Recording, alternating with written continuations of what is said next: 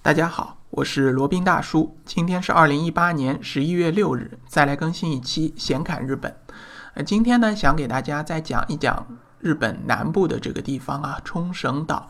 呃，冲绳岛呢，可能大家也听过很多了。罗宾大叔在往期节目当中呢，也给大家介绍过很多冲绳岛的一些美景，包括它最值得一去的这个离岛，特别是离岛的这些澄澈透明的海水啊，非常适合做浮潜，呃，或者是说做潜泳。非常适合，因为它的海水透明度非常高。那今天呢就不讲这些地方，讲一讲大家可能去冲绳几乎百分之九十九都不会去的一个地方，是冲绳本岛的最北端，也就是冲绳之北。为什么大家百分之九十九都不会去呢？因为这个地方的交通实在是太不方便了。大家知道啊，冲绳岛是一个呃南北狭长的一个岛屿，呃东西呢它并不是太呃距离并不是太远啊，你开车可能半个小时就可以横贯了。但是南北呢是非常遥远的。从这个比较靠南部的那霸，也就是冲绳岛的首府，如果想要到达冲绳岛最北面的边户甲呢，即使你是自驾开车的话，也要开两个小时。左右才能到达，那差不多在这边两个小时可以从上海开到杭州了，所以说这距离是真的是不近的，而且呢，这个。中我们中国游客想要去冲绳岛旅游，你一般开车是不大可能的，你要么就是包车，要么就是搭乘公共交通。那边呢也没有这个 JR 线啊，也没有铁路线，所以说只能搭乘巴士。而巴士呢就更加的这个山遥路远了。首先要从那霸搭乘这个高速巴士到名护站，呃，这个大概就需要一个半小时到两个小时，然后再从名护站换车前往冲绳北部，又是差不多一个多小时、两个小时的路。路程，所以说是非常非常遥远的。只有那些对那边非常有兴趣的，或者说是跟团特意往冲绳岛最北北部的边户甲去的旅行团呢，才有可能去。那今天就给大家介绍一下冲绳岛最北端的一些景点啊，其中最有名的呢就是大石林山了，呃。大石林山呢是位于冲绳最北部的这个地区的，它是一个热带石灰岩区，呃，就是一种这个怪石嶙峋的这么一种小山地啊。当然，它的山也不高，它的地形独特，而且呢是一个世界遗产景观的一个候选人之一，他还没有选上啊。OK，然后是充满了各种亚热带特有的植物和奇岩巨石，然后呢，在山上还有可以远眺，呃，远处这个碧海蓝天的一个展望台，也是冲绳县内呃首屈一指的一个运动登山地点。大石林山呢，它是一个一个付费的景点啊，要在那边去买票才能入内的。然后其中呢，呃，有四条散步路线。呃，当然它也不是特别远啊，最长的一条路线可能步行也只需要三十五到四十分钟，比较适合于一家三口或者带小孩子的家庭可以去爬一爬。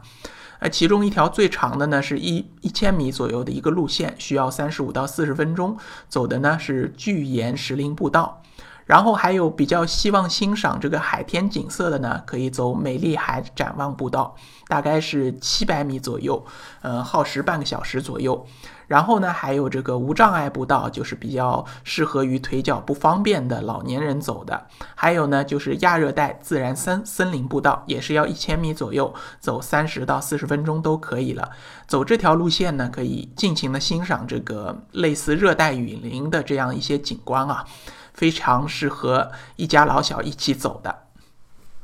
OK，然后简单介绍一下冲绳岛北部这边呢，是被冲称为冲绳的叫山原地区，那是一个遍布大自然亚热带森林之地啊。然后在那边呢，还有各种大石林山，呃，形成于其间。这个大石林是呃大石林山可厉害了，是两亿年前形成的。那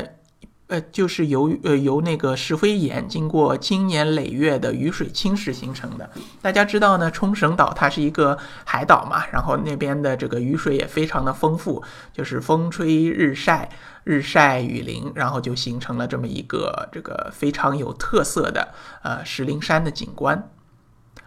OK，然后这个经过了两亿年的岁月侵蚀啊，形成了这个四座相连的岩山啊，圣地大石林山呢，就是一其中之一。然后这边呢，好像据说也是一个琉球国时代的一个这个呃祭祀场所啊。它据称呢是集结了天上界以及地上界众神的一个能量点。所以说呢，在这个。呃，旅行的过程中，在漫步在大石林山的过程当中呢，还可以欣赏到他们的一个呃神秘的一个点啊，叫轮回之岩。然后呢，还可以这个触摸一下他们所谓的能量矿石啊，据说摸一下呢，就可以澄澈身心，呃，疗愈那个疗愈身体啊，然后还能平静你的心情，呃。大石林山呢，它的旅行时间不会太长，一般在当呃在那边呢，可能花个一个小时左右就差不多了。那逛完了大石林山呢，就可以到顺便到旁边的边户甲去逛一逛啊。它是位于冲绳岛最北端的一个夹角，呃，离那边离大石林山呢也不远，只有两点二公里左右。如果是开车呢，只需要五分钟；步行呢也不远啊，呃，非常值得一去。因为呢，那边的一个这个夹角呢，和冲绳南部以及中部还是有一些不同的。它呢，同样也是呃石灰岩层在呃漫长的时间受到风吹日晒侵蚀而形成的一个特殊的沿岸。它的历史呢，也有两亿年之久啊，和那个大石林山是一样的。那边呢，作为冲绳呃本岛最北部的一个地方呢，可以最先欣赏到冲绳的旭日东升的一个景色啊。如果想在那边欣赏到冲绳的这个朝阳初升呢，可以在呃太阳升起之前，然后先徒步到这边，然后等待远处一轮红日慢慢的升起啊，也非常的非常的有这种纪念意义。然后据说呢，每年的新年，也就是一月一日呢，呃，有非常多的当地的冲绳的居民呢，会在此迎接这个新年的朝阳。然后呢，据说这个边户甲啊，它的周边也有非常多的历史的一些事件的发生。然后呢，在那边，如果你对于日本，特别是冲绳、琉球的历史有一些了解的话呢，也可以在那边静静的神游物外啊。仿佛自己穿越于时空之间，和这个当地的这些历史人物呢融为一体，这样的感觉应该也是非常棒的。但是缺点就是，确实离开这个那霸太远了。如果有机会的话，建议大家可以在这个靠近冲绳岛北部的地方找一个民宿或者找一个酒店入住，然后呢再慢慢的逛一逛那边。呃，罗宾个人觉得还是非常值得一去的。当然，如果是呃有国际驾照的小伙伴呢，非常建议是开车前往啊，因为毕竟自驾还是方便的非常多的。啊，呃，还有一个这个当地的一个景点呢，是叫比利瀑布 （Hiji Falls），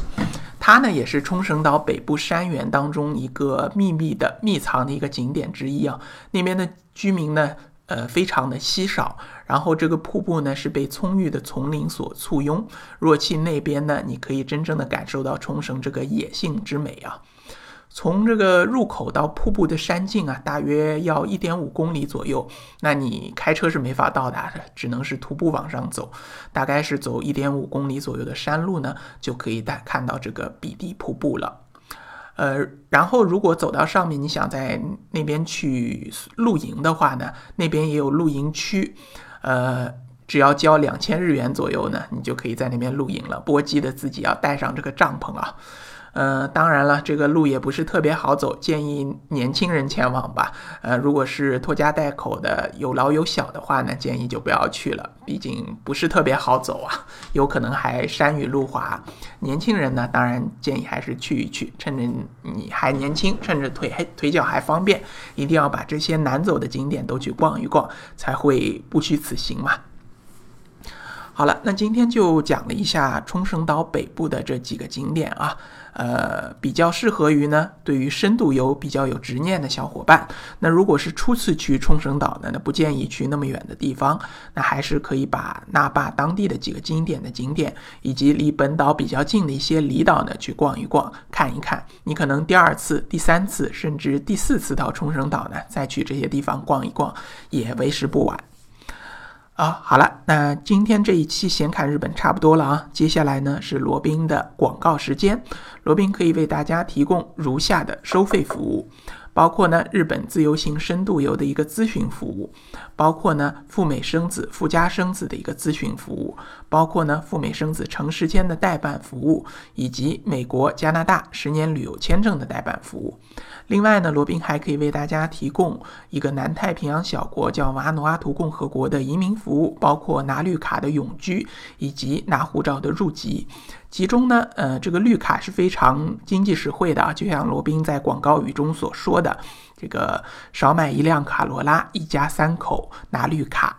非常经济实惠。如果对此有呃有需要的话呢，可以来联系罗宾。罗宾的微信号呢是八二七四七九七零八二七四七九七零。以上所有的服务呢，都可以在罗宾大叔的个人网站上可以看到啊，网址是三 w 点罗宾大叔的全拼点 com。好了，那今天的这一期先看日本呢，就先到这里，我们下期再聊。